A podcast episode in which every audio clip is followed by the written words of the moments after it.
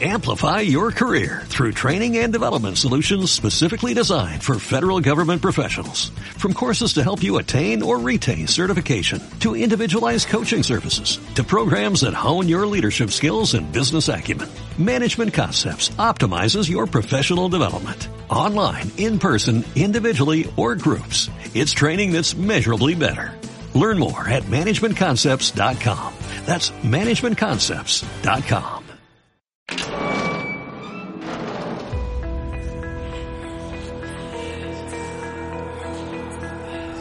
Los siete pecados digitales con Iñaki Tobar.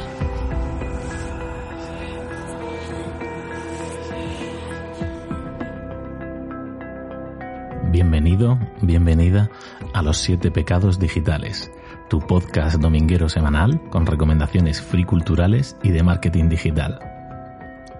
Hoy celebrando esa incorporación del podcast al catálogo de iVoox Originals y continuando la estela de misterio y de terror que sembramos ayer con Noche de Difuntos. ¿Estás preparado para lo que trae el día?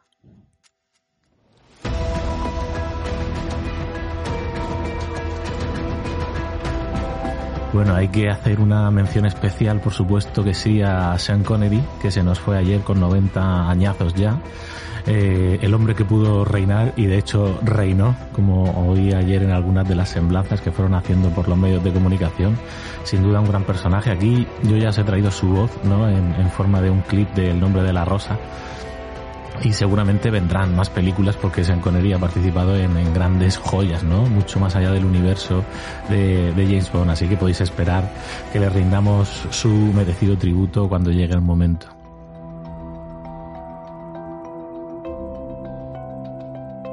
¿Qué os he preparado para el programa de hoy? Pues como os comentaba, eh, estamos todavía con la resaca esa de Halloween, aunque a nosotros no nos gusta llamarle Halloween, eh, nos gusta castellanizarlo todo un poquito más y llamarlo por su nombre, ¿no? Ayer era Noche de Difuntos, que ya tiene bastante misterio y enjundia el nombre, como, como Peter Aniorte nos contó, ¿no? En cuanto a lo que significa la tradición española, de, de, de cuentos alrededor de una hoguera, ¿no? De, de los mayores a los pequeños que escuchamos ávidos.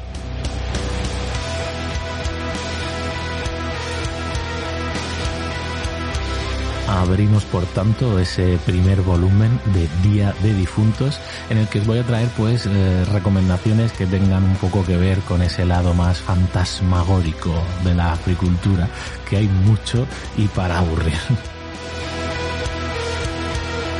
Te recuerdo que este programa no es solo un espacio unipersonal. Para mí, aquí buscamos pecadores digitales que quieran compartir con nosotros también, claro que sí, sus confesiones. Tenemos un confesionario especial para vosotros donde podéis entrar y eso, pues hablarnos de, esa peli, de esa serie, de ese videojuego, de ese tema musical o de ese libro que os ha impactado, por qué y por qué lo recomendáis a los demás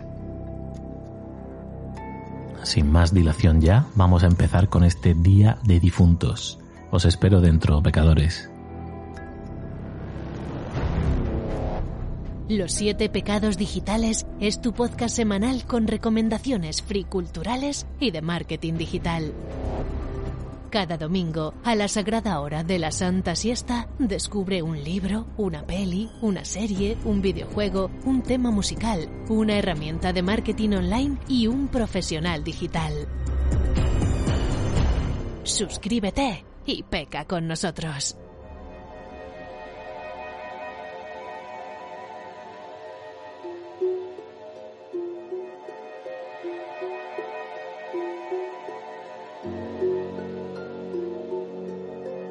Abrimos este primer volumen de Día de Difuntos con Los Ojos Verdes, otro relato del maravilloso Gustavo Adolfo Becker, y no es casualidad que ayer en el especial el audio relato fuese también el Monte de las, de las Ánimas, es que justo se está celebrando en este año el 150 aniversario de su muerte, y bueno, pues me parece que es justo dedicarle este espacio, ¿no? A este grandísimo escritor de nuestro romanticismo gótico.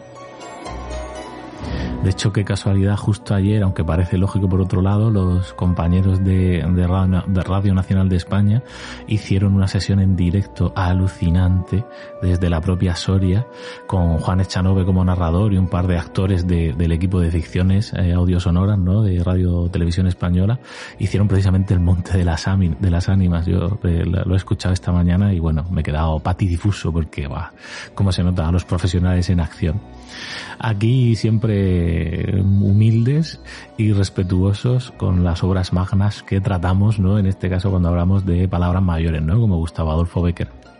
Simplemente quiero eh, que os quedéis que con, que este autor tiene más cosas aparte del Monte de las Ánimas y que por lo menos los tres relatos que sí o sí os debéis leer en estos días de difuntos son Monte de las Ánimas, Los Ojos Verdes que os traigo aquí y El Miserere. Con esos tres ya os hacéis una idea súper buena del de, estilo y el talento que tenía Gustavo Adolfo Becker para, para esto.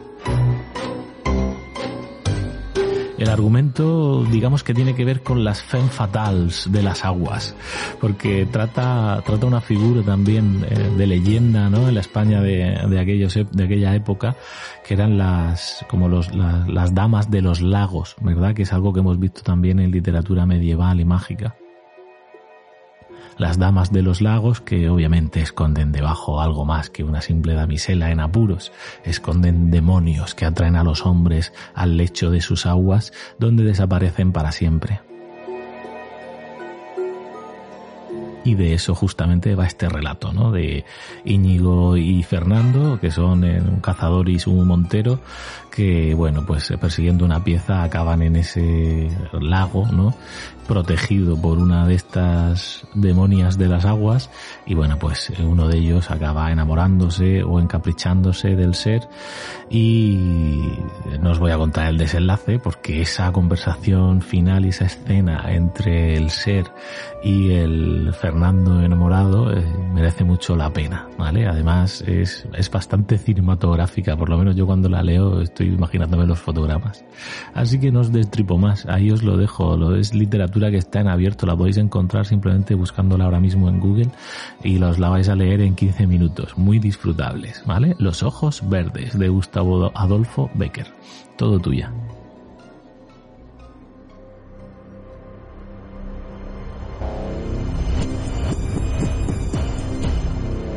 Los siete pecados digitales con Iñaki Tobar.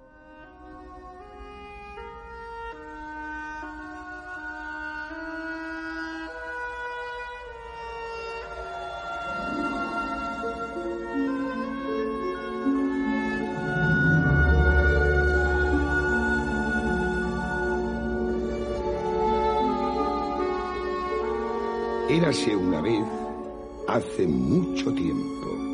Es posible que en sueños hayáis visto el lugar, pues la historia tremenda que os voy a contar ocurrió cuando el mundo era antiguo. Seguro que os habéis preguntado, ¿las fiestas de dónde salieron? Si no, ahora vais a saber lo que fueron.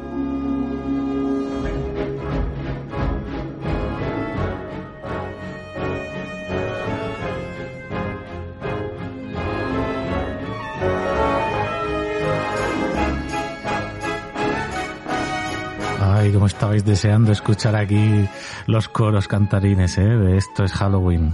Ya, ya lo sé. Si es que la peli, si no la visteis anoche, pues, pues hoy es el día perfecto para verla. Si no la has visto, porque te voy a dar argumentos ahora para que lo hagas. Y si ya la has visto, esto debe provocarte la nostalgia suficiente también para apetecer hacer un revisionado, pero ya. Pesadilla antes de Navidad.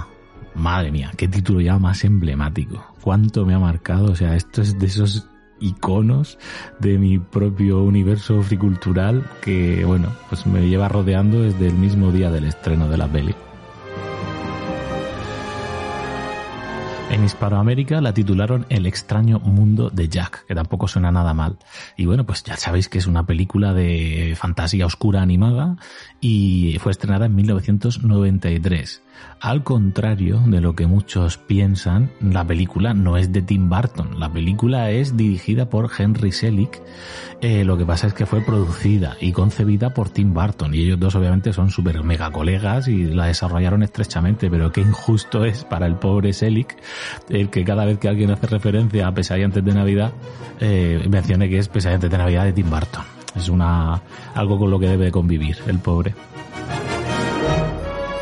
Bueno, la peli en la que estuvo involucrado un equipo de más de 100 personas durante tres años para hacer esa animación tan característica, ¿verdad? Que todos tenéis en la mente ahora mismo.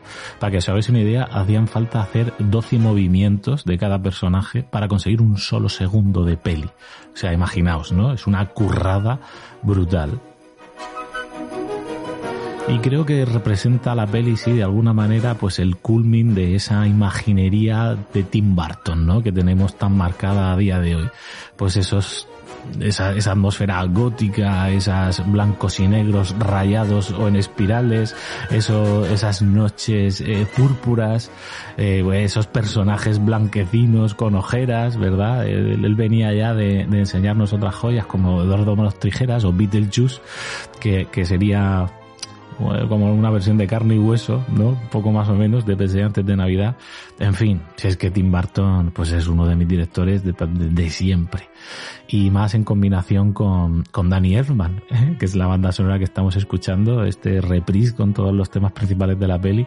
Bueno, Danny Elfman es que pues es un mago, ¿no? Haciendo esas suites tan rocambolescas, ¿no? Tan animadas y tan de muerte, porque la verdad es que siempre ha estado muy asociado a, a Tim Burton y, y a otras pelis, ¿eh? De, de miedo. También ha trabajado con Sam Raimi mucho. En fin, uno de esos duetos que nos han dado muchos buenos momentos. tan buenos momentos que, bueno, ya sabéis que estáis aquí, entre otras cosas, porque soy friki, ¿no? Como yo, así que tampoco os podéis sorprender eh, cuando os digo eh, que hacía cosas como eso, pues tener la película entera grabada en cintas de cassette para por la noche, cuando me apetecía, volver a revivir la película una vez más, pero en la cama, durmiendo a oscuras, escuchándolo como si fuese un audio relato.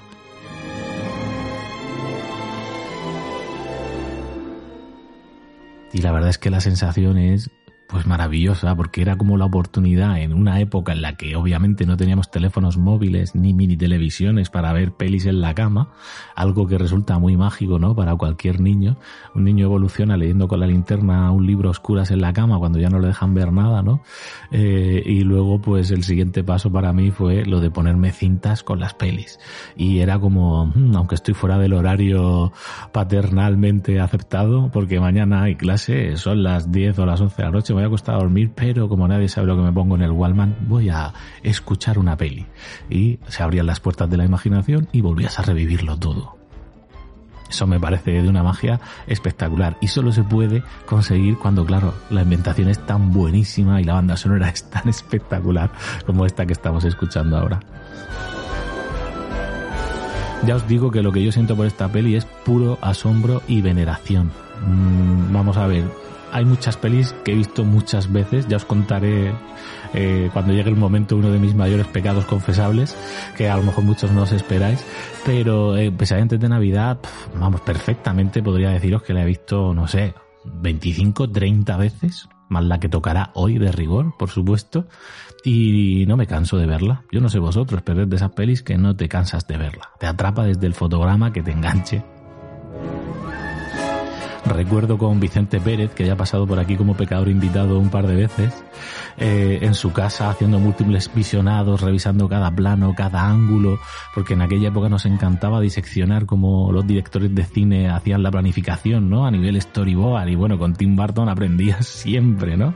Recuerdo en concreto el plano de Sally cuando salta de la torre y cae al suelo y tenemos un plano cenital súper cerrado como tanto le gusta a Tim Burton, con la cámara acercándose en espiral y finalmente haciendo un cabeceo y quedando a la altura de la cara de Sally en el asfalto. O sea, es que lo estoy viendo ahora mismo, ¿no? Ese tipo de planos que decías, Dios, yo de mayor quiero hacer esto. Ya os digo que la cinematografía en esta peli es exquisita, la iluminación es exquisita, el doblaje al castellano es espectacular. Eh, no en vano, es una de las pelis más karaokeadas y por supuesto por mí y por mi mujer Ruth, que los dos somos carne de karaoke y nos encanta.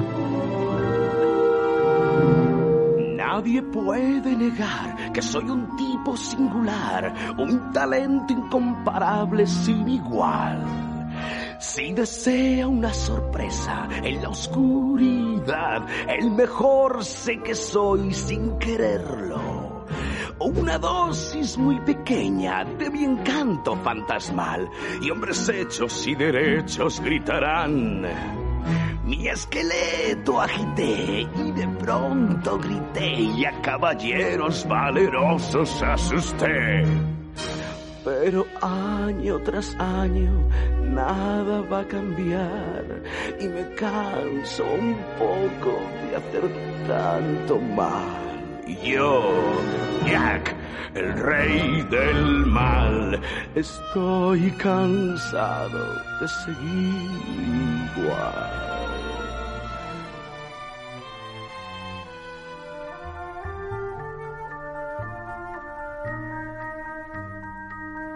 El lamento de Jack. Mm, sin duda mm, uno de mis temas o el tema que más me gusta de, toda la cinta.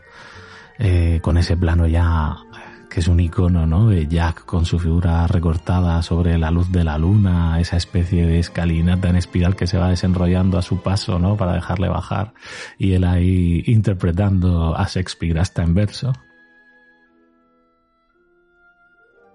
Bueno, la influencia y la tradición que supone esta peli en mi vida es muy brutal. Ya os digo, tradición pues porque todos los años cae, influencia porque para que os hagáis una idea, en, mi boda, toda la temática, ya sabéis que en las bodas hay un momento en que tienes que elegir pues el, la tarjeta, ¿no? De invitación que vas a enviar a los invitados y los menús que se van a poner en las mesas, ¿no? Cómo van a estar impresos, todos esos detalles, esas chuminadas hay que elegirlos. Pues bueno, hasta las etiquetas del vino que regalas a los invitados. Pues en mi caso, eh, como yo en aquella época tenía, era creativo, ¿no? Tenía una empresa de, una, agencia, una agencia de publicidad, yo era el director creativo y bueno, estaba muy acostumbrado a trabajar con imprentas y tal. Pues nada, ni corto ni perezoso y ante el asombro y el desconcierto de mi madre, pues eh, diseñé las invitaciones rollo Tim Burton, o sea, las invitaciones nuestras de la boda, pues era una tarjeta con Jackie Sally, ¿no? Ahí, y la tipografía gótica de la peli y tal, ¿no? Invitando a, la ceremonia. Igualmente los menús que había sobre la mesa, igualmente hasta las etiquetitas que iban en las botellas de vino, ¿no? Eh, incluso en el vídeo, sabéis que en las bodas luego se suele poner un vídeo, resumen con las fotos, ¿no? De la pareja y tal, que normalmente te hace algún amigo, algún conocido. Pero en este caso es que el especialista audiovisual y el friki era yo y me lo quería hacer yo mismo. Entonces también me lo hice utilizando el motivo un montón de escenas de la peli de Pesadilla antes de Navidad. Como veis, eh, esto es una confesión en toda regla. En fin, hay muchos más temas musicales que son absolutamente maravillosos, ¿no? Como el Oogie Boogie Man que está sonando aquí de fondo. Inicialmente estaba pensado que el villano de la peli fuese el doctor Frankenstein, pero finalmente fue, fue este Oogie Boogie que la verdad que no, no lo hace mal y, este, este, toquecillo que tiene ahí de gángster de casino eh, me mola. Pero hay otra escena que tampoco puedo olvidar. Yo solo quería para ellos lo mejor y es que todo lo que hago es un error. Pues me da igual, al menos lo intenté y por Dios todos lo saben, ten fe. El cielo estuve ahí a punto de tocar y de mí grandes historias recordarán y por primera vez desde hace tiempo ya me he sentido otra vez como un tipo genial. Y yo, Jack, el rey del mal. Ah, sí. Yo soy el rey del mal. no esperaré hasta Halloween porque tengo un nuevo plan con el que se asustarán y con gran esfuerzo sé que lo voy a intentar. Oh, oh.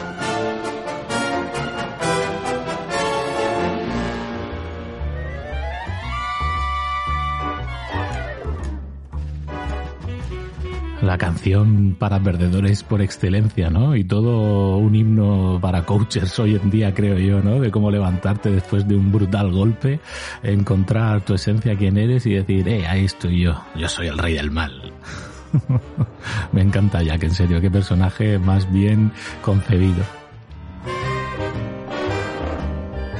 En fin, esto es una peli que, que, de verdad impresiona igual a niños y a adultos y es igual de recomendable para los dos. Hombre, si lo podéis ver con un sobrino o con un hijo, creo que es una peli ideal porque vais a disfrutar a partes iguales.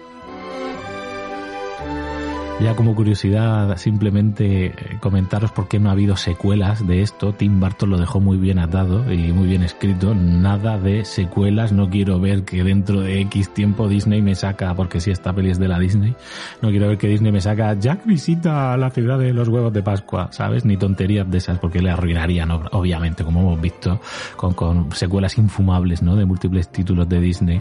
Así que en ese sentido se ha preservado el legado. Sí que es verdad que hay una reinterpretación en forma de musical que me encantaría ver. Eh, pero Tim Burton nada de películas de animación por ordenador y nada de secuelas. Veremos a ver cuánto tiempo se puede mantener esto así. Y como curiosidad, los que tengáis la banda sonora, en la banda sonora original eh, americana hay una pista última que sirve como de la escena post créditos en la cual pues eh, hay como una elipsis temporal no en plan pues unos cuantos años después de que Santa Clavos eh, viviese toda esa aventura no con Jack pues vuelve a la ciudad y se encuentra allí que tiene cuatro o cinco chiquillos esqueletitos vale es un pequeño guiño no al, al futuro al paso del tiempo ya que todo sigue bien para Jack y ha hecho familia con su Sally Así que no os puedo decir nada más, ¿no? Os he convencido ya para que o la veáis o la volváis a ver, ¿verdad? Venga, pecadores, que la disfrutéis.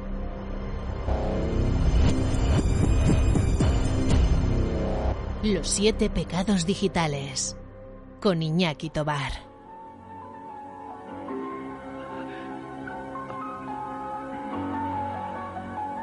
Crip Show un film terroríficamente divertido.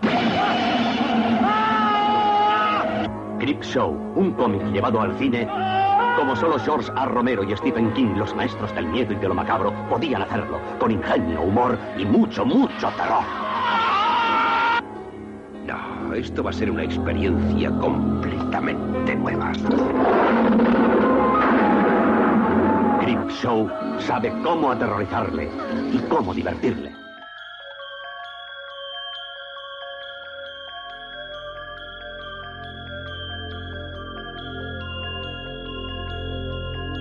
Cómo aterrorizarnos y cómo divertirnos. Es que es una definición perfecta esta que hace el, locutor del tráiler, que me encanta, el regusto de los tráilers antiguos, madre mía. Qué lástima que, se oigan tan mal. Espero que disculpéis eso, pero que apreciéis también el sonido retro, ¿no? De, podéis ver hasta las líneas del VHS de haber sido reproducido tantas y tantas veces.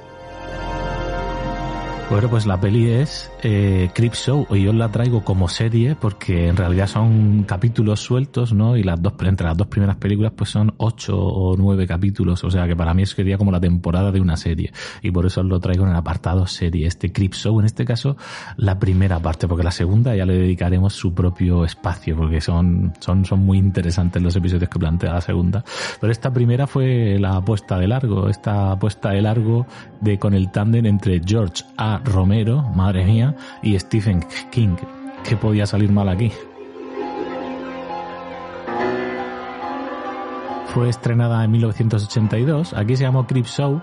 En Argentina, El Festín del Terror y Cuentos Macabros en México eh, Leslie Nielsen, el propio Stephen King, Ed Harris, Ted Danson, o sea, fijaos, un buen plantel de actores, todos muy colegas entre sí, con un buen rollo en el rodaje que se nota.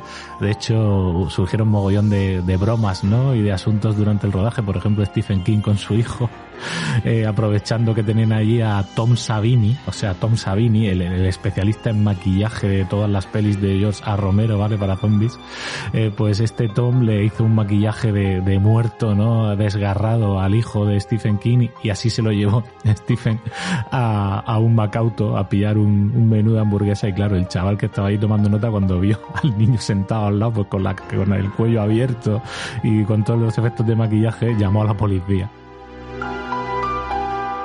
Bueno, ¿qué puedo decir también de Crip Show? Pues es, una influencia brutal en mi afición actual por el terror. De hecho, en gran parte viene por ahí. Yo no sé si estáis acordando, si echáis un vistazo en las redes sociales podéis ver las portadas de, del cómic, ¿no? Porque toda la peli está como basada en una especie de cómic. Eh, como si fuese cuentos desde la cripta, ¿no? Un poco está haciendo homenaje a esto.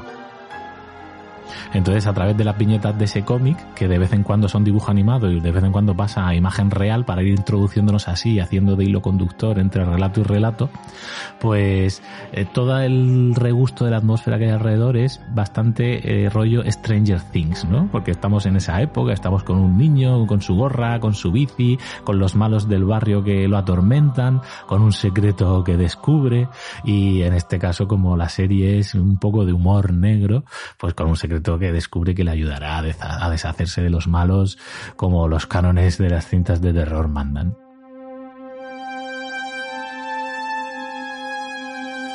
Como os decía, la cinta está formada por cinco cortometrajes de terror. Dos de ellos fueron adaptados de dos cuentos del propio Stephen King. Y como os decía también, pues se rinde un homenaje a lo que serían los cómics de los años 50, ¿no? Como los cómics de Ece o esos cuentos desde la cripta. Empieza el primer relato que se llama El Día del Padre y yo creo que sienta muy bien el tono para el resto del metraje. Aquí os dejo una escena. ¿Dónde está ella? ¿Y dónde demonios está Hank? Ve a ver, Richard, por favor. Por favor. Mira, querida hermana, es tu chu... Es tu marido. Ve a buscarlo tú. Richard, tengo miedo y ahí fuera está muy oscuro. Y yo tengo que ir a buscar otra botella de vino. Por favor, Richard. Está bien. Vamos. ¿Estamos ahorrando energía? Es el día del padre y ya tengo mi tarta. ¡Dios mío, no! ¡Feliz día del padre!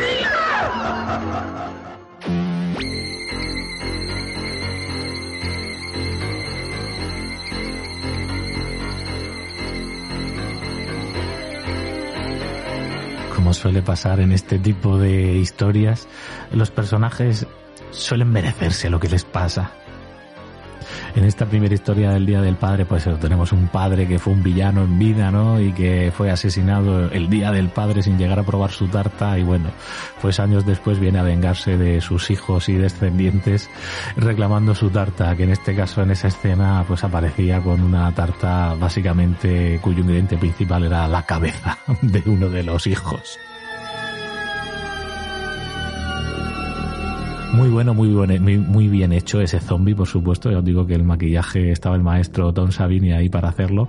Oye, pero que yo ahora os lo digo la historia con una sonrisa y efectivamente ahora lo ves de mayor y, no te va a asustar tanto, pero sin duda, sin duda cuando éramos adolescentes y la veíamos, yo, yo pasaba miedo viendo esto también, ¿eh? Luego te daba como esa descarga, ¿no? Con ese aguijonazo final siempre había una moraleja eh, fantasmagórica y, y bueno, te aliviaba un poco la tensión y luego, bueno, pues vamos a ver qué pasaba en el siguiente. En este caso el siguiente eh, era una fricada, era uno de los cuentos de Stephen King, que por cierto podría haber sido, está bastante entroncado con el color out of, The Color Out of Space, esta peli de Nicolas Cage basada en un relato también de Lovecraft. Tiene un poco de ese rollo, ¿eh? de un granjero que interpreta el propio King, ¿vale? En plan redneck. Eh, se llama Jordi Berril, este granjero. Y bueno, pues cae un meteorito en su granja y claro, ¿tú qué haces si se cae un meteorito en tu granja y se abre y de dentro sale un líquido fosforescente eh, que rezuma humo. Pues lo tocas, ¿no? Con los dedos. Es más, te lo acercas a la nariz, lo hueles y le das un ligero chupetón a ver qué es, ¿no? O sea, ese tipo de inteligencia redneckil tenemos en el personaje de King que a partir de ahí eh, pues le empiezan a ocurrir cosas que no son de este mundo y que tampoco te voy a destripar si no has visto. La cosa se pone un poco más seria a partir de aquí, con tres relatos más, ¿vale? El primero de ellos es La Marea, que es una historia típica de marido cornudo que busca venganza, eh, pero la venganza se acaba volviendo contra él. Muy recomendable este, de verdad, con Ted Danson y con Leslie Nielsen haciendo un papel que no tiene nada de cómico. Ya sabéis, Leslie Nielsen, el de Atrápame, eh, bueno, el de las comedias de Aterriza como puedas y etcétera. Luego tenemos el rato que sin duda a mí me impresionó más. Me impresionó en el sentido de que pasé miedo y recuerdo que la primera vez ni siquiera lo pude terminar de ver. O sea, en ese plan, me acuerdo que paré la cinta y bueno, como estaba solo y no tenía orgullo que ser dañado, dije, bueno, ya me lo veré más adelante. Y ya pues me lo vi, a lo mejor una tarde con más gente o algo, pero en ese momento yo solo no me atreví a verlo. Este rato se llamaba La Caja y en él pues básicamente la historia era de una caja de madera traída de algún lejano eh, lugar en el Tíbet o algo así, creo recordar, una caja que, que está encerrada bajo el hueco de una escalera tras una verja con un candado como algo que no se quisiera mostrar a nadie o como algo que debería estar oculto aunque por supuesto para eso están los conserjes curiosos eh, para que metan mano y acaben eh, sacando de la caja lo que no debería haber salido nunca. De verdad que da, da miedo esta historia, a mí me gusta mucho y no te voy a decir más para que te atrevas a verla si no la has visto. Concluye esta primera parte de Crip Show con la invasión de las cucarachas. Una peli no apta para aquellos de vosotros que le dé miedo o asco el tema de los bichos, porque aquí hay muchos, ¿eh? muchos bichos y muy caros que les salieron porque cada cucaracha que figuraba en esta escena de la peli les costaba 50 céntimos. Decía Josa Romero que nunca se había gastado tanto dinero en la escena de una película. Aquí tenemos al típico millonario obsesionado con la limpieza, con un montón de fobias y de manías y que por supuesto no es muy buena persona, ha hecho daño a gente y va a tener su merecido de una manera súper escabrosa y macabra, proporcionando uno de esos planos que cuando tenías la juventud que yo tenía viendo la peli, pues se te quedaba durante mucho tiempo en la memoria.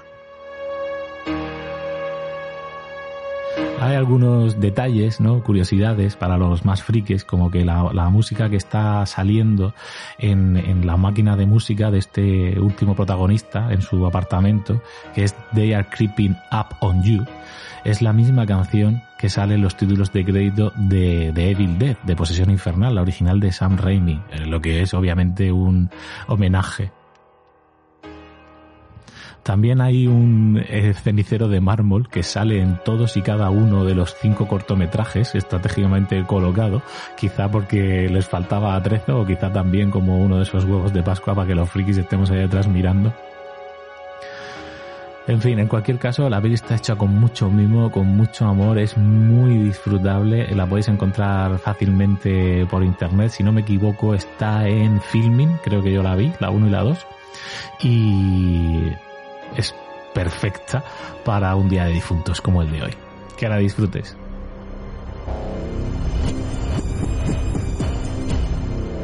Los siete pecados digitales con Iñaki Tobar.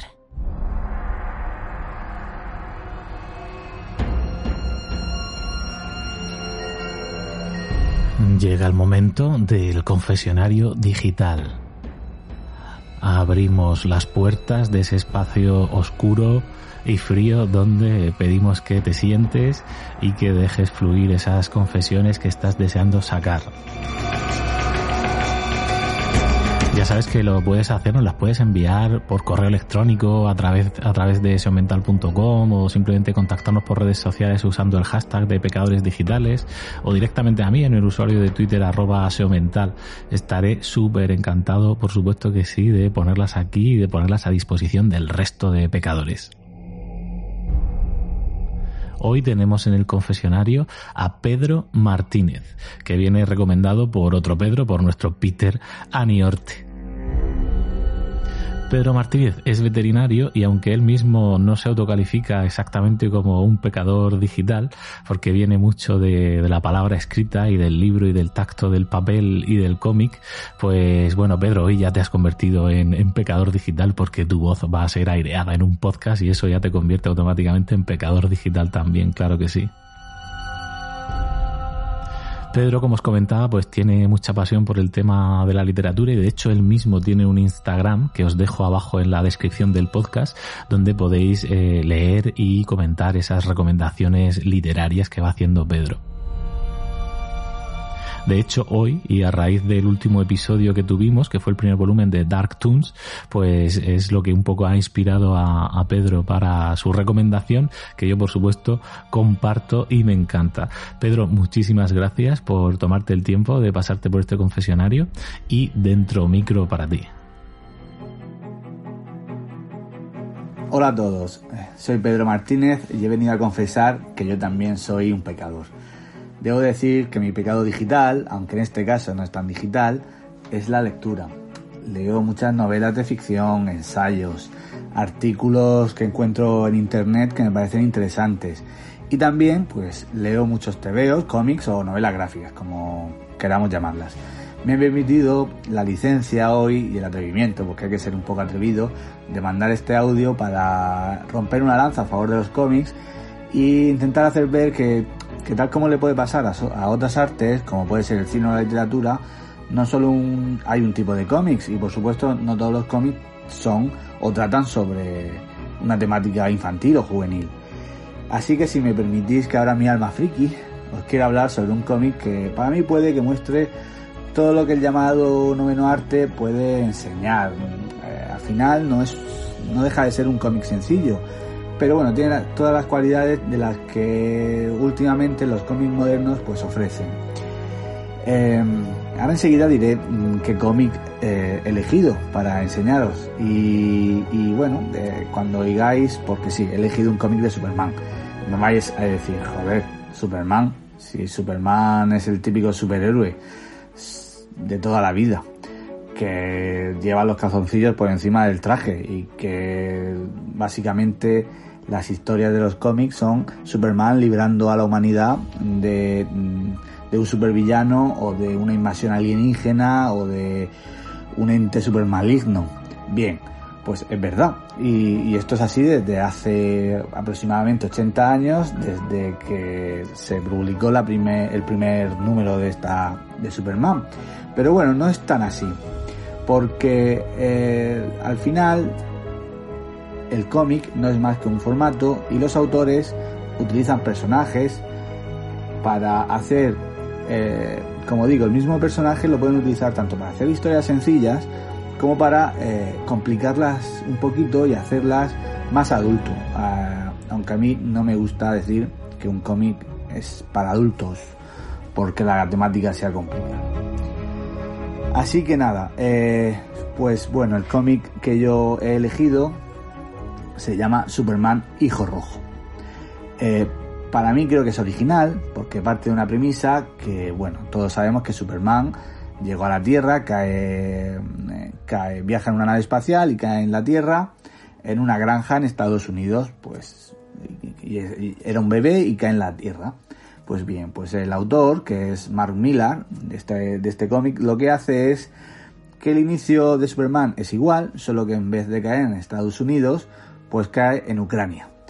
¿Qué pasa? Claro, evidentemente la educación que recibe Superman es diferente, de tal manera que, claro, que cae en Ucrania, pero cae en Ucrania bajo el régimen comunista de Joseph, de Joseph Stalin. Por lo tanto, Superman es comunista.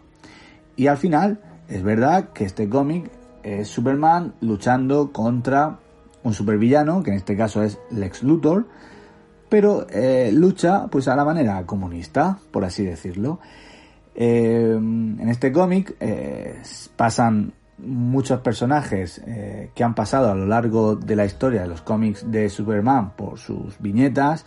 Pasa Lex Luthor, como he dicho, pasa Brainiac, pasa Batman, que es curioso porque es un buen ejemplo de lo que intenta hacer el autor en este cómic, es, es una historia típica de Superman, pero con otro, con otra gira, con otro giro de tuerca.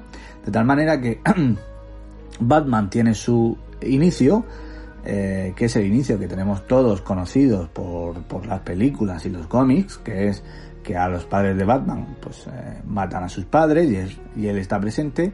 Y esto en el cómic ocurre igual pero ocurre un poco diferencia un poco diferente. Por lo tanto esto es lo que el autor ha querido hacer y es un buen ejemplo de lo que yo creo que los cómics nos ofrecen a día de hoy. Es una historia de Superman pero pasada por otro filtro.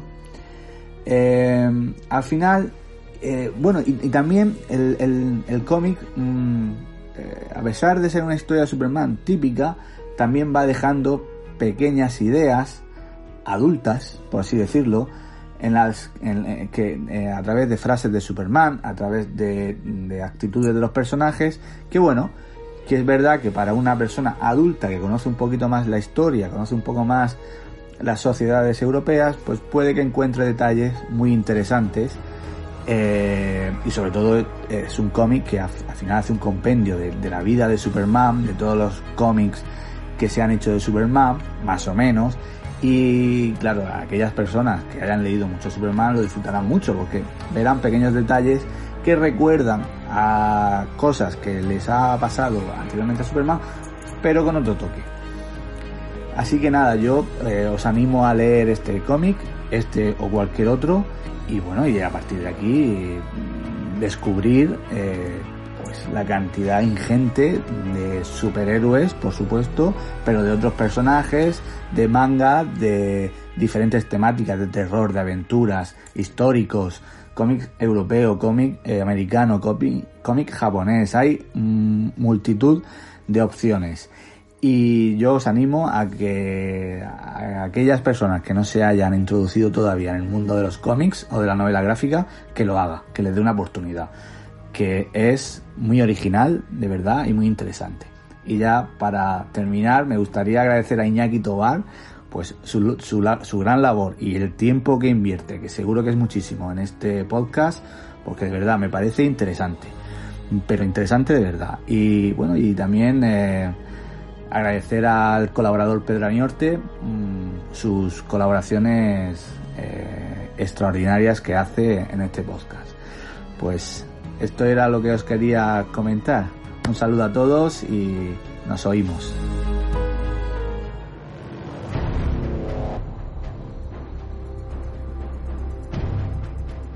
Tú también puedes ser un pecador digital. Sigue el hashtag Pecadores Digitales y mándanos tus confesiones a través de la cuenta de Twitter SEO Mental, de la web seomental.com o de la plataforma de podcasting que prefieras. Evox, Spotify, iTunes, donde quieras, pecamos.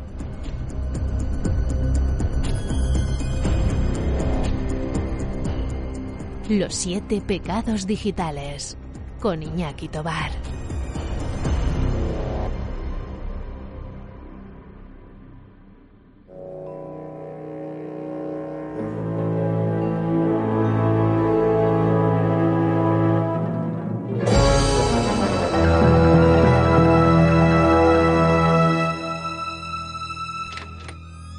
Perdone la espera, señor Flores. Estoy listo para llevarle ahora. ¿Llevarme? ¿Llevarme a dónde? Ahora. No hay que ponerse nervioso. ¿Nervioso? No, es solo que tu aspecto es un poco intimidatorio. ¿Intimidar? ¿Yo? Pero si soy su amigo. Me llamo Manny Calavera. Soy su agente de viajes. No necesito un agente de viajes. Quiero ir a casa. No puedes ir a casa, Celso. Estás muerto. Pero no estás solo. Aquí todos están tan muertos como tú, por eso la llamamos la Tierra de los Muertos. ¿Estás listo para tu gran viaje? ¡No!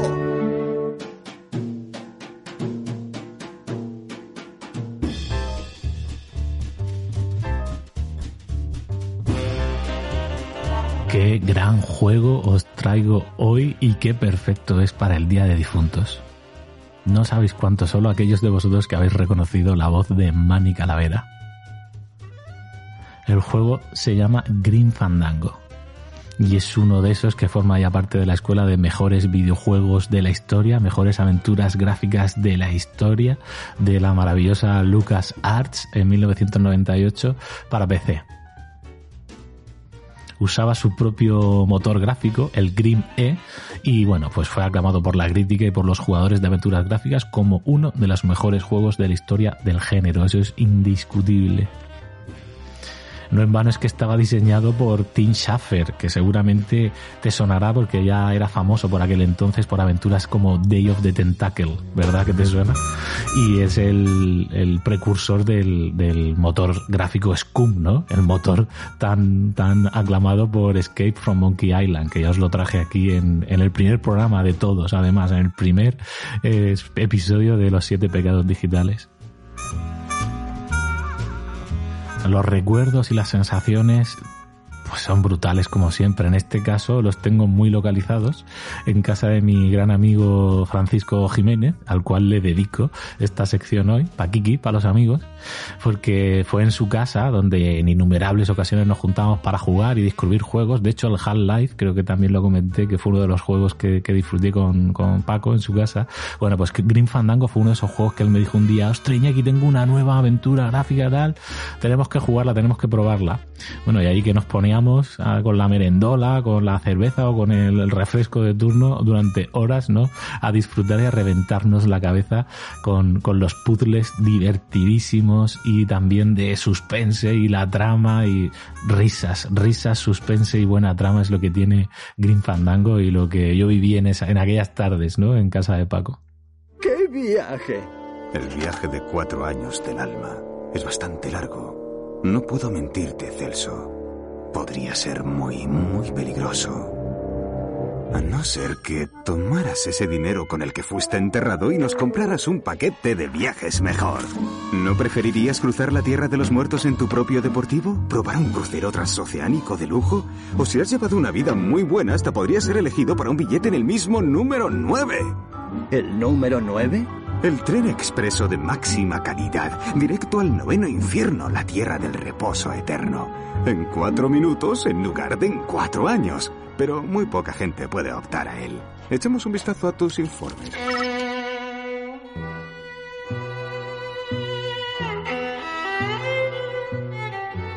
Bueno, a lo mejor ya habéis deducido que el empleo de Manny de agente de viajes no es obviamente de, una agencia de viajes normal, ¿no? Es la, agencia de viajes de la tierra de los muertos. Y él es el agente que se encarga de que te gastes bien esos ahorrillos en llegar al noveno infierno de la manera más cómoda posible en ese viaje de cuatro años que dura la mezcla es de lo más extraña y maravillosa. O sea, porque aquí Green Fandango combina elementos de la mitología mexicana, en la creencia de la muerte, y el estilo de las películas de cine negro, ¿no? De film noir, el plan El Alcohol Maltés o la propia Casa Blanca, para crear ese ambiente eh, de la tierra de los muertos. Pues, en algunos momentos os puede recordar a Coco por esas eh, calacas o calaveras, ¿no? Todos los personajes son, son calaveras, son esqueletos, pero con una personalidad y una vida asombrosa. Y más máxime gracias al, al doblaje fantástico que tenía este juego para aquel entonces al español.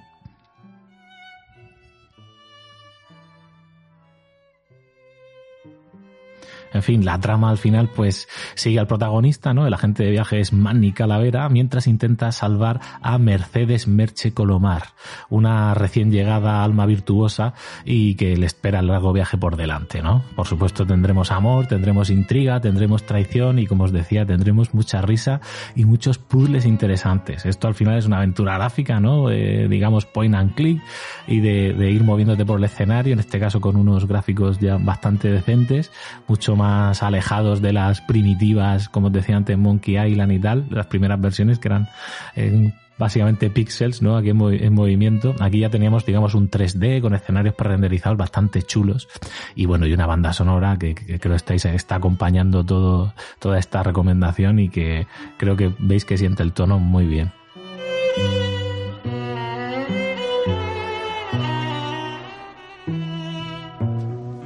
El personaje de, de Manny Calavera tiene un viaje vital, una especie del viaje del héroe, ¿no? En la cual lo vamos a ir viendo pasar desde su papel como eh, agente de viajes hasta dirigir su propio casino de una manera, bueno, una, una de las de las partes del juego más maravillosas, hasta tocar fondo, ¿no? Y perderlo absolutamente todo y andar desgraciado.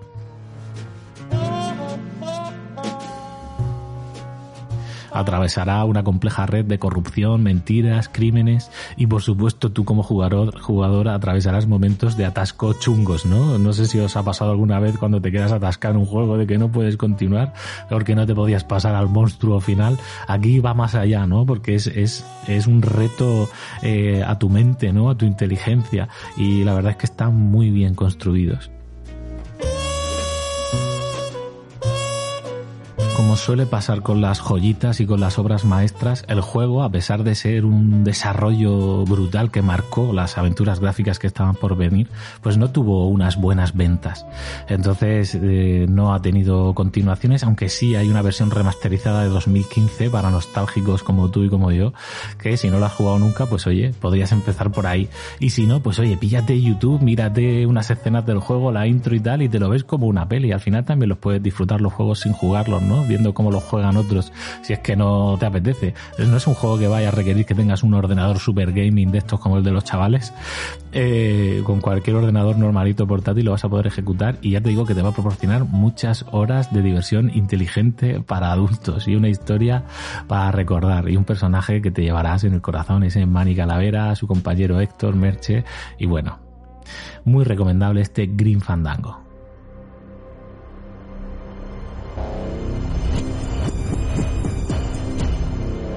Los siete pecados digitales con Iñaki Tobar.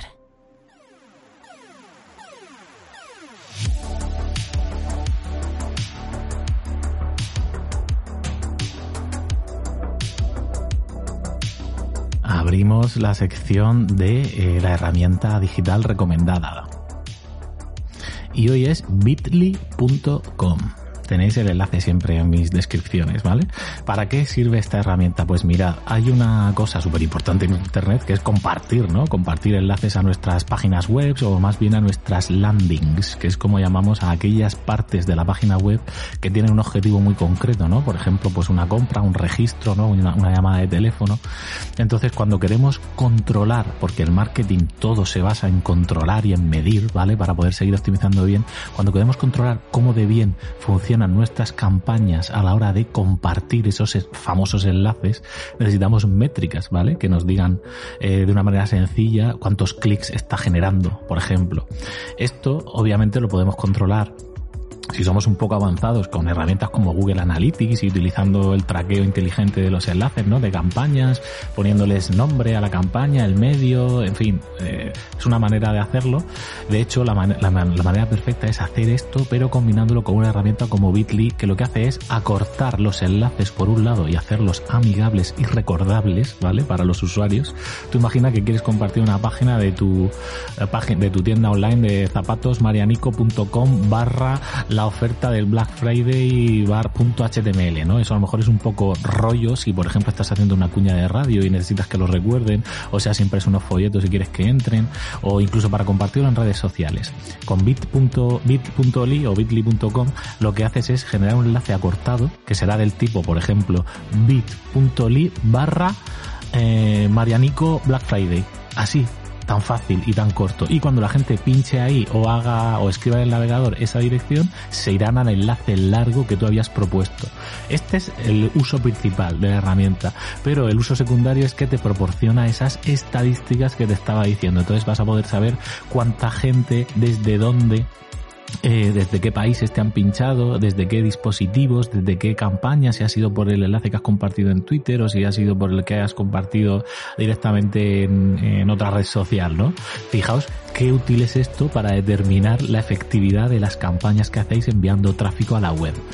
Eh, por ejemplo, eh, cuando salió el concurso de Evox, eh, que os pedí a todos el voto y por supuesto que os doy las gracias a todos los que votasteis porque aunque no ganásemos, estoy seguro de que sirvió para que llamar la atención de, de y que nos llamasen, ¿no? Para incluirnos en su catálogo de originals. Pues yo lo que hice, como no teníamos estadísticas ni podíamos saber cómo iba todo, lo que hice fue compartir el enlace para votar, pero traqueado con bit.ly. De manera que yo, aunque no podía saber exactamente cuánta gente me votaba, sí que podía saber cuánta gente pinchaba en el enlace para votar, lo cual ya era un indicador de gente con intención de votar. ¿Os dais cuenta de la utilidad de esto para múltiples cosas de marketing digital? Muy recomendable y muy usable. bit.ly.com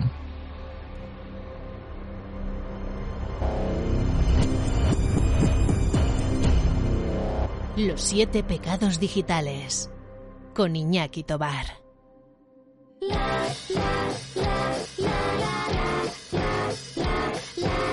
No creerías que nos habíamos olvidado del tema musical o que habíamos acabado con pesadilla antes de Navidad.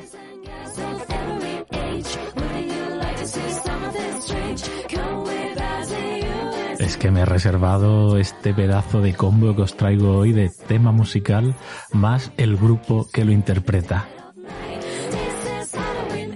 En este caso, efectivamente, el tema es This is Halloween, pero interpretado por o versionado por Broken Peach. Pedazo de grupo.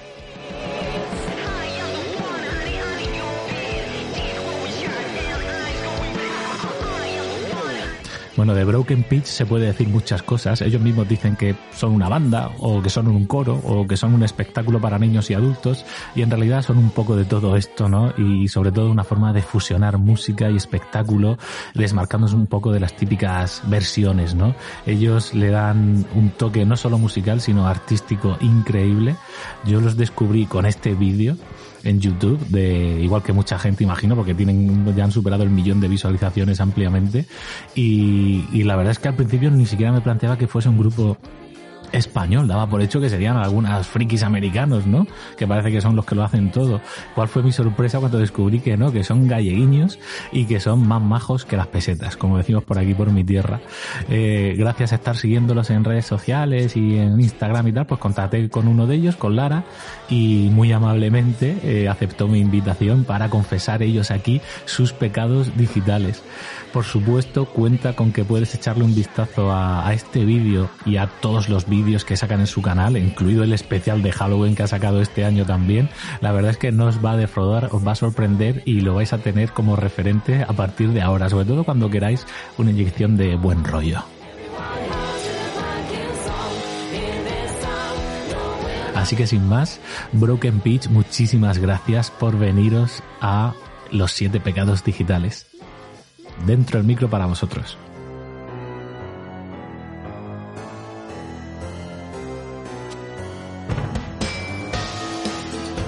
Hola a todos, somos y estamos aquí para haceros algunas recomendaciones frikis que, bueno, os podrían gustar. Como, por ejemplo, Pues hay una peli de Peter Jackson, el que hizo El Señor de los Anillos, pero antes de hacer El Señor de los Anillos hacía cosas muy locas. Se llama, en inglés es Brain Dead y en castellano se llama Tu madre se ha comido a mi perro. Y es una movida gore que vais a flipar si la veis. pero ¿y por qué podrían flipar? Piensa en el título y ya te imaginas todo lo que pasa.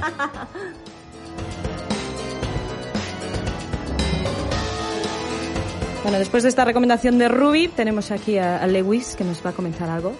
Yo tengo otra recomendación que se me acaba de venir a la cabeza, eh, que vi hace años y me dejó loquísima. Mm, creo que es mejor que veáis la peli, no joderos el argumento, pero el título de la peli es La vagina dentata. Precioso nombre. Sí, precioso.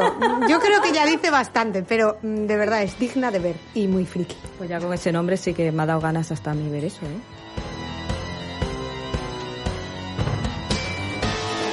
Bueno, después de la vagina de Lewis, ¿cómo era el nombre este? Vagina dentata.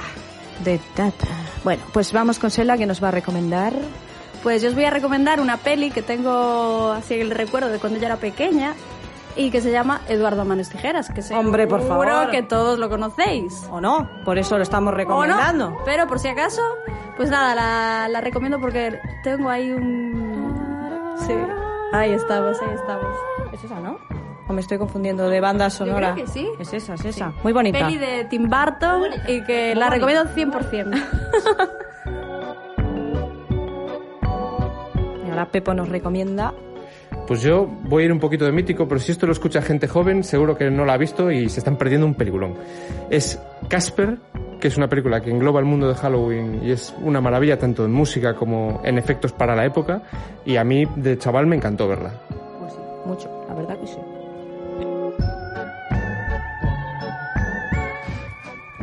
Bueno, y yo, Lara, os recomiendo Jóvenes y Brujas, que es una peli que, que me encantaba y sobre todo una de las brujas me flipaba, la estética que tenía.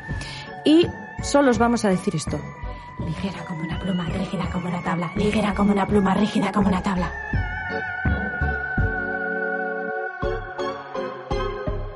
Vamos ahora a ver qué nos dice Julián. Bueno, yo os voy a recomendar eh, dos cositas. Un corto de Alex de la Iglesia de hace mil años que se llamaba Mirindas Asesinas, que os recomiendo que lo veáis porque yo me partí la caja la primera vez que lo vi. Y luego una peli eh, que se llamaba El jovencito Frankenstein, que salía Igor y el doctor Frankenstein. Y también es muy graciosa, muy graciosa. Así que ya sabéis.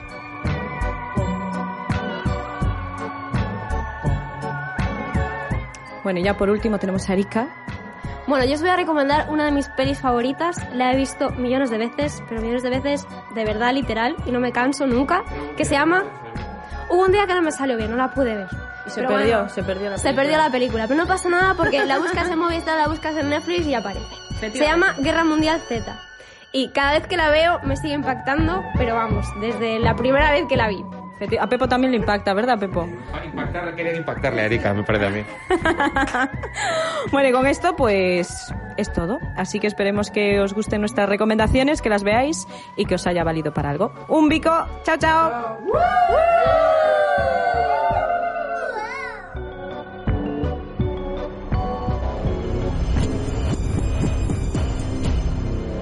Los siete pecados digitales. Con Iñaki Tobar.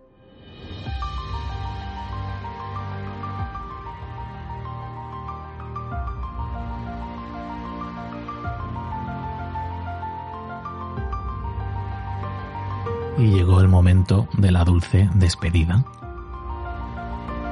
Oye, qué flipada de fin de, en serio, qué bien nos lo hemos pasado, Peter y yo, preparando nuestra incursión en el mundo de los audiorelatos. Espero, si no los has escuchado todavía estás escu- escuchando el podcast de Irregular, mírate el feed de Evox y mira el, el episodio justo de ayer, que eran dos audiorelatos, algo que nunca hemos hecho, ni él ni yo, aunque sabéis que a mí me va la vena del teatro y tengo alguna experiencia del pasado, jamás me había planteado hacer un audiorelato y oye, pues eh, hemos puesto ahí nuestro granito de arena, ¿no? Y sabemos que hay mucha competencia aquí en Ivos para el tema. No buscamos competir, buscamos entretener. Así que esperemos y esperamos que por lo menos hayamos conseguido eso. Con el programa de hoy, tres cuartos de lo mismo. Pues quería darle un poco esa continuación ¿no? Al tema este fantasmagórico de, los días de noche de difuntos y día de difuntos. Eh, espero que hayas descubierto alguna peli o alguna serie o algún grupo musical, como los supermajetes de Broken Peace, que ya veis qué simpáticos que son y de verdad que no tiene desperdicio su canal de YouTube. Eh, lo que daría gusto sería verlos en directo, a ver si pronto eh, esta dichosa pandemia pasa, ¿no? Aunque parece que las fiestas de Navidad que vamos a vivir este año van a tener un poco de peculiaridad, ¿no? Y están marcadas por el maldito bicho. Ya lo sabes, pecador, pecadora, aquí tienes tu espacio también. Eh, por favor, házmelo saber si te gusta el audio, si tienes alguna sugerencia, si quieres criticarnos o destruirnos, utiliza los comentarios de aquí de iVoox o en mi blog en seomental.com o habla de nosotros en redes sociales con el hashtag de pecadores digitales o con mi usuario de Twitter arroba seomental. Haznos saber que te gusta lo que estás oyendo o que no te gusta o pide de lo que quieras que hablemos porque eso es lo que da sentido a que grabemos este podcast semana a semana ya empezando a preparar con Peter el siguiente dossier también basado en hechos reales que os adelanto que va a ser oscuro, atmosférico y opresivo como decía Peter ayer muchísimas gracias por estar ahí y nos vemos en el siguiente Pecadores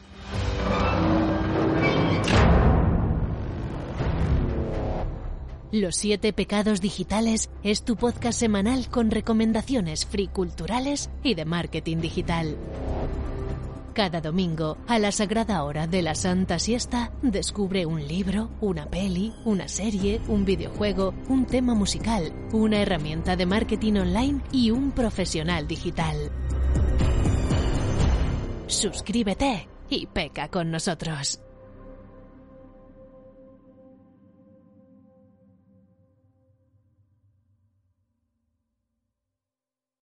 Amplify your career through training and development solutions specifically designed for federal government professionals. From courses to help you attain or retain certification, to individualized coaching services, to programs that hone your leadership skills and business acumen, Management Concepts optimizes your professional development. Online, in person, individually, or groups, it's training that's measurably better. Learn more at managementconcepts.com. That's managementconcepts.com.